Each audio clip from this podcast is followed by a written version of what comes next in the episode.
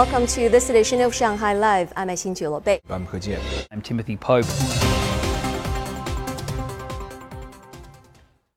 The 2022 World Economic Forum went into virtual session today with an address from Chinese President Xi Jinping via video link from Beijing. President Xi told the economic and business leaders that countries around the world should uphold true multilateralism and remove barriers, not erect walls. The president said we should open up, not close off. We should seek integration, not decoupling, and that this was the way to build an open world economy. The Davos Agenda 2022 virtual event will run until Friday with heads of state and government, CEOs, and other leaders discussing critical challenges facing the world today and presenting their ideas on how to address them. This is President Xi's third time speaking at the forum as head of state. In a special address to the event via video link in January last year, Xi championed multilateralism in resolving the problems confronting the world after the onslaught of the COVID 19 pandemic. The president also attended the Davos event in 2017 in Switzerland, where he delivered a keynote speech promoting economic globalization and warning against protectionism.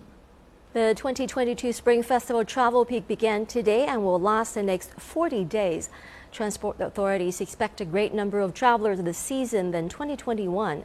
Many opt to leave earlier in expectation of quarantine requirements at their destination. Sun Siqi brings us more. Nationwide, an estimated 1.2 billion trips will be made, up 35.6% from last year's 40 day travel peak. About 23% of these trips will be by train. At Shanghai Railway Station, many travelers were departing despite quarantine requirements at home.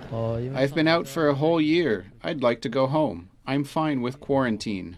On the first day of the travel peak, only 170,000 departures were made from Shanghai's railway stations. Station managers said many had already left. We noticed passengers are more spread out throughout the peak with a smaller daily average. When they come back, however, there could be much bigger crowds. Shanghai Railway Station expects 9 million departures, up 66% from last year. An estimated 50 million train trips will be made across the Yangtze Delta region. At Hongqiao Airport, China Eastern Airlines had 20% fewer flights and passengers compared to the same time last year as a result of emerging cases in some parts of the country. Pandemic requirements are changing daily, and different cities are asking for different things. Airlines expect the majority of travelers to fly between January 25th and 29th. Transport authorities said they're checking on violations when bus driver picks up additional passengers outside the terminal. All passengers are required to purchase a ticket with their residential ID and board at the terminal, where their baggage is scanned and health codes are checked. 14 of 20 passengers on a bus bound for Baoying in Jiangsu did not have proper tickets.